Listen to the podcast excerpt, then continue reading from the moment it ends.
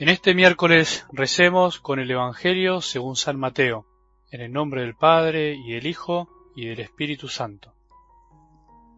Jesús dijo a sus discípulos, No piensen que vine para abolir la ley y los profetas. Yo no he venido a abolir, sino a dar cumplimiento. Les aseguro que no desaparecerá ni una i ni una coma de la ley antes que desaparezcan el cielo y la tierra, hasta que todo se realice. El que no cumpla el más pequeño de estos mandamientos y enseña a los otros a hacer lo mismo, será considerado el menor en el reino de los cielos. En cambio, el que los cumpla y enseñe, será considerado grande en el reino de los cielos. Palabra del Señor.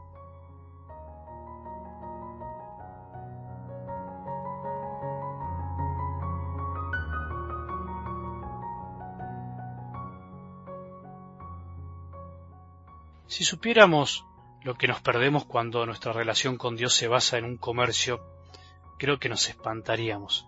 Todo comercio se basa en una transacción, en la que se entrega algo para recibir otra cosa a cambio, y solo se da si se recibe algo como remuneración. Esto es básico, no hace falta explicarlo demasiado. Si Jesús echó a los vendedores del templo, fue solo por algo contra ellos, sino también contra los que compraban animales para darle algo a Dios, y podríamos agregar algo más, contra los que permitían que se dé ese comercio. Esa es la cuestión. A Dios no tenemos que darle cosas, sino que tenemos que darnos nosotros mismos. Esa es la enseñanza profunda. A nuestro Padre no le interesa tanto lo que le damos, sino por qué lo damos, con cuánto corazón, lo damos. Podemos darle todos nuestros bienes, podemos darle todo nuestro tiempo, pero si no le damos el corazón gratuitamente, sin esperar algo a cambio, de la misma manera que Él lo hace con nosotros, en el fondo no le estaremos dando nada. Por eso Jesús indigna con el comercio religioso de nuestro templo corazón. ¿Qué nos enseñaron de niños? ¿Qué nos siguen enseñando hoy? Creo que Jesús arma el látigo para echar a los vendedores de nuestro corazón muchas más veces de lo que imaginamos. No debemos juzgarnos entre nosotros, pero debemos reconocer que muchas veces nos paramos frente a Dios como unos simples comerciantes y no nos damos cuenta de que Él quiere que seamos hijos. Incluso en la iglesia a veces planteamos la fe como un tome y traiga, de y se le dará, como una transacción, y es ahí cuando la empobrecemos, cuando la vaciamos de su verdadero contenido, de lo más profundo, de la gratuidad del amor que no se compra ni se vende y que Jesús nos enseñó de esta manera en el Evangelio del domingo. Hay dones absolutamente gratuitos de Dios que a veces no terminamos de reconocer y valorar. ¿Sabes cuáles son? Los mandamientos. ¿Cómo? Los mandamientos. Sí, para la palabra de Dios, los mandatos de Él siempre fueron un don, un regalo, una guía. Todo lo que nos han enseñado que no colabora a pensar así es un error y, es un desvío. Los mandamientos son un don de Dios para nuestra vida, son faros de luz en nuestros corazones para indicarnos qué es lo mejor para vos, para mí, para tus hijos. Así es como hay que enseñarlos. Si en algún momento de nuestra vida de fe nos invadió la ilusión de que Jesús vino a la tierra para liberarnos de la necesidad de vivir los mandamientos, algo del Evangelio de hoy nos rompe un poco los esquemas. No piensen que vine para abolir la ley o los profetas. Yo no he venido a abolir, sino a dar cumplimiento. No piensen eso. No piensen así, diríamos nosotros.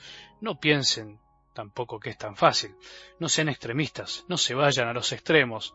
Al contrario, no vine a desecharlos, sino a enseñarles a vivir la ley.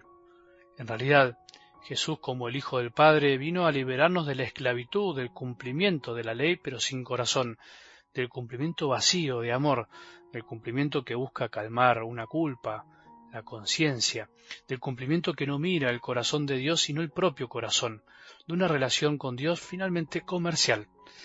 Si ya desde el mismo Evangelio aparecen estas palabras de Jesús, quiere decir que siempre existe ese peligro de que ante la novedad querramos a veces desechar lo anterior como ya superado. Es la gran tentación, caer en los extremos cumplir sin corazón o dejar de cumplir pensando que ya soy libre plenamente. No, mejor cumplirlos con amor, las dos cosas. vivirlos con amor. Los mandamientos, la ley de Dios del Antiguo Testamento, no es para desecharla, sino para superarla, para vivirla como Jesús nos enseña. Por eso San Pablo, sintetizando esta idea, nos dirá, amar es cumplir la ley entera.